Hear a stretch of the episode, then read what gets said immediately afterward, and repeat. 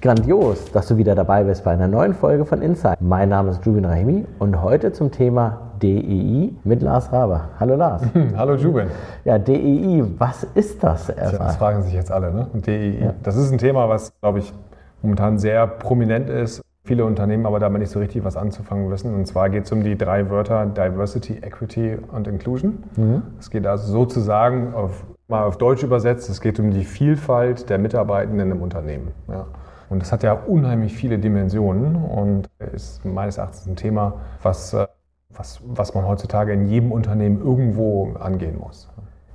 Also deswegen haben wir gesagt, lass uns drüber sprechen. Ja, genau. Vielfalt ist ja, ja, auch was, was uns bewegt in vielen Themen, aber ihr seid ja, ja mit rund 20 Personen, macht ihr dann schon eine Menge dazu. Ich sag ihr seid ja ein klein, kleines Unternehmen noch. Wobei ihr seid ja drei Jahre alt, vier Jahre alt. Also Digital Vikings gibt es seit fünf Jahren. Ich bin mhm. jetzt bin vor zwei Jahren mit eingestiegen mhm. und genau, wir sind aber ja, wir sind ein kleines Unternehmen. Ja, ja genau. Und ja, Diversity ist in aller Munde eigentlich. Ganz, ganz, also bekommen wir häufig mit und ja. Stellenausschreibungen, mehr Frauenanteil, das ist so oder so. Das ist mal jedem auch klar, aber Equity und Integration. Inclusion. Inclusion. Genau. Ja, also eigentlich müsste ja meine, meine liebe Kollegin, die Gina, hier heute sitzen, mhm. weil die treibt das Thema bei uns voran.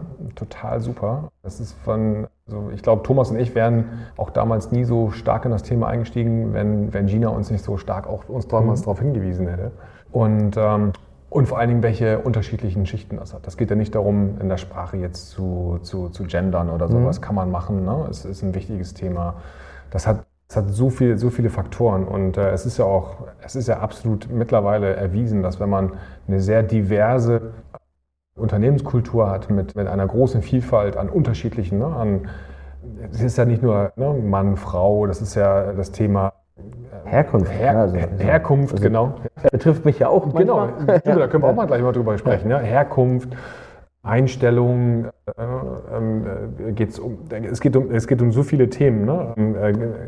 Geschlechtlich vor, also Vorlieben und so weiter, in, allen möglichen Bereichen. Das betrifft alle möglichen Bereiche und, und es hat vor allen Dingen so viele Dimensionen auch. Ich merke das ja bei mir auch selbst, selbst auch, ne? also wie man andere Menschen wahrnimmt, wie man auf andere Menschen zugeht. Dieses, das nennt sich auf Englisch Unconscious Bias, ne? Mhm. also dass man halt Menschen gleich in eine Schublade irgendwo reinpackt, völlig unterbewusst. Und äh, da gibt es wir haben uns dem verschrieben, dass wir da sehr aktiv sind. Und wir haben beispielsweise auch, die Gina hat bei uns eine Ausbildung als Diversity Managerin gemacht, damit wir mal wissen, was muss man da überhaupt machen. Mhm. Ja, da geht es auch um Themen wie, kann man zum Beispiel auch Menschen mit Behinderungen besser ins Unternehmen integrieren. Und wir sind der festen Überzeugung, es gibt halt auch einige Studien darüber, dass wenn man eine diverse Unternehmenskultur hat, dass man A, durch die Vielfalt als Unternehmen erfolgreicher ist, definitiv erfolgreicher ist und vor allen Dingen auch zufriedenere Mitarbeitenden hat, also Mitarbeiterinnen und Mitarbeiter mhm. Das mit, wenn man Behinderte einstellen möchte, ne? Mhm. oder mit, mit Handicap sein, die Amerikaner sagen, formulieren es einfach nochmal, finde ich, netter. Ja, total. Ne? Ja. Dann ist es ja auch nicht immer das Gleiche. Also meine Frau hatte, nicht meine Frau, meine Mutter hatte auch im Behindertenheim gearbeitet und mhm. wir waren halt als Kinder immer mal wieder da in einem Wohnheim und haben C64 haben mit denen gezockt. Ne? Da gibt es dann also einen, mit dem konnte ich es nicht spielen, weil er hat epileptische Anfälle. Ja. Für den wäre es wär nicht gegangen. Aber ja. waren so ganz unterschiedliche Arten der, der Handicaps. Ja. Das ist ja auch eine Fragestellung. Ne? Baut ihr was um oder nicht? Oder sagt man, man fokussiert sich drauf? Also kann man das jetzt schon fragen? Ihr seid ja am Anfang der Journey erstmal. Ja, ja also interessant. Dazu hatten wir gestern auch bei uns Unternehmen ein Lunch and Learn. Machen mhm. wir so alle zwei Wochen zu einem Thema, was, was so die, die Menschen bei uns interessiert. Mhm. Ein Lunch and Learn zum Thema Inklusion insbesondere von Menschen mit Behinderung. Mhm. Und das war eine sehr interessante Diskussion, ne? weil Behinderungen können ja auch viel, vielseitig sein. Entweder ist man gehbehindert, sehbehindert, man hat Epilepsie, Total, man, ja. es gibt unterschiedliche Faktoren. Haben gesagt, ja, was heißt denn das eigentlich? Ne? Mhm. Wenn wir jetzt mal jetzt, Menschen zu uns ins Unternehmen holen, und das haben wir uns auch ne, bei uns in die Ziele dieses Jahr reingeschrieben, wir wollen jemanden ins Unternehmen holen mit, mit einer Behinderung, weil diese Menschen na, jeder, also wir brauchen die gleichen Chancen überall, mhm. über alle Gesellschaftsschichten, Bevölkerungsteile und so weiter. Und was heißt denn das jetzt, wenn, wenn wir beispielsweise jemanden mit einem Rollstuhl einstellen? Was, müssen wir was umbauen, ja oder mhm. nein? Und äh, also wir, wir wissen das, wir wissen viele Dinge noch nicht. Das Interessante ist, es gibt Unternehmen, die einen helfen. Es gibt zum Beispiel eine Organisation, die heißt Inclupreneur. Mhm. Mit denen haben wir eine Partnerschaft geschlossen. Die beraten uns.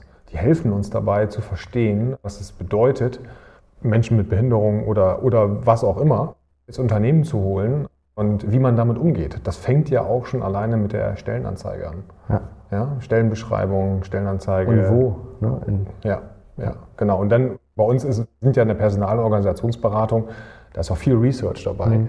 Dann ist es ja eigentlich, dann wäre beispielsweise es naheliegend, wenn wir jemanden haben, der von zu Hause aus arbeitet, beispielsweise entweder eine, eine Gehbehinderung oder mhm. was auch immer hat, für uns arbeitet, weil diese, diese Person kann natürlich diesen Job ganz normal ausfüllen. Mhm. Ja, und, und das man muss es sich als Unternehmen, glaube ich, nur mal ja, auf die Fahnen schreiben. Ne? Bei uns ist es zum Beispiel so, wir haben vor zwei Jahren, bei uns ist unser, das hat ja mittlerweile fast jedes Unternehmen, ne? so das eigene Wertegerüst. Ne? Mhm. Was sind unsere Values? Ne? Und dann haben wir gesagt, ne, so Growth Mindset und Transparenz und Kommunikation auf Augenhöhe und all diese mhm. Themen. Dann sagt er, aber eigentlich fehlt dieser Unterbau. Mhm. Und dieser Unterbau heißt bei uns Diversity, Equity und Inclusion. Also, dass wir sagen, wir sind divers, wir sind bunt. Mhm. Vor zwei Jahren beispielsweise ne, war, keine Ahnung, war, war, vielleicht eine Frau bei uns im Unternehmen, da mhm. haben wir auch nur fünf, sechs Leute. Ne? Jetzt sind wir 50-50. Aber es geht halt nicht nur um Frauen und Männer, ne? sondern es geht ja um diese, um diese ganzen unterschiedlichen Aspekte des Lebens, dass wir jeden Menschen so akzeptieren, wie er, sie mhm. oder es ist. Ne? Also, ja. Und das ist ja auch ein, immer eine Frage der, der Wertschätzung anderen Menschen gegenüber. Wir haben, wir haben dafür auch einen Slogan bei uns. Keep the assholes out. das ist egal. ja, ja. Einfach, ähm, ja. ja. Keine Arschlöcher im Unternehmen zu haben. Aber die Frage, woran erkennst du jemanden? Ja, das stimmt. Aber da habe ich sehr schön auch einen amerikanischen Blog, der sich damit beschäftigt hat. Da haben die gesagt, naja, wenn das Arschloch sagt, alle sind gegen ihn, dann ist das ein sehr starkes Indiz, dass er entweder ja. wirklich gegen den Strom schwimmt und das zu Recht, aber auf eine empathische Art und Weise, aber dann kommt nicht so ein Feedback oder ja. die Person ist es. Ja. Oh, auf jeden Fall witzig. Aber jetzt zum Thema zurück, das ist Vielfalt. Du hattest ja auch gesagt, betrifft ja auch, sagen wir jetzt, Deutsche, Nicht-Deutsche oder hinzugezogen. Ja. Flüchtete, wie es, aber sagen, Begrifflichkeiten ändern sich ja auch immer schneller. Ja, stimmt. Ja. Ähm, da fragen wir uns auch, wie können wir damit umgehen, wenn wir sagen, wir würden gerne mit Ukrainern zusammenarbeiten. Ne? Also jetzt mhm. ganz speziell, das ist dann Sprachbarriere, ja. besondere Situation, dem muss man so oder so Rechnung tragen, aber dann auch nachhaltig, also einfach nach dem, was jetzt kommen mag. Ja, total. Ähm, also beschäftigt ihr euch damit auch? Also habt ihr da auch ein Thema? Oder nee, haben, haben wir leider momentan noch nicht. Nichtsdestotrotz, also wir, wir ich finde das gerade, wenn man jetzt mal sich die, die Ukraine anschaut, mhm. ist es unserem Bereich ein sehr interessantes Thema. Wir sind ja im Bereich Digitalisierung unterwegs. Mhm. Und in der Ukraine sind unheimlich viele hochtalentierte Softwareentwickler, mhm. Data Analysten und so weiter unterwegs. Normalerweise müsste man diesen Menschen eine Plattform bieten, solange sie halt ne, nicht wieder zurück in ihr Land können mhm. aufgrund dieser furchtbaren Zustände dort. Und da, da kann man sicherlich auch einiges machen. Ja, da gibt es ja auch einige Plattformen. Also ja. gibt es einige Plattformen, die können wir auch nochmal unten, unten verlinken, also so genau. Stellenplattformen. Genau.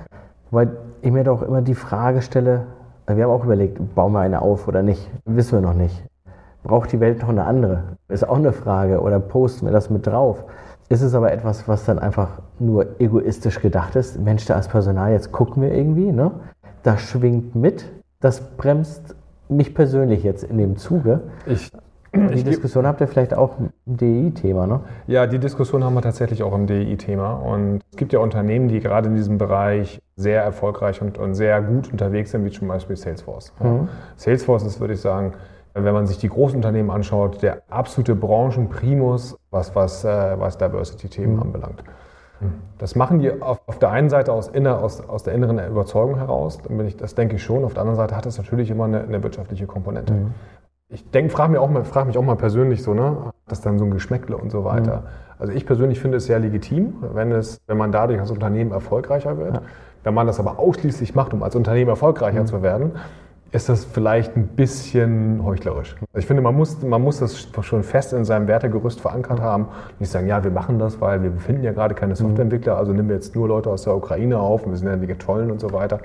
Mhm. Äh, auch da wieder der Unterbau muss stimmen, ja. das Wertegerüst. Die Menschen im Unternehmen müssen halt mitziehen. Und da ist halt die Geschäftsführung, ne? du kennst das ja auch als Chef einer Firma, mhm.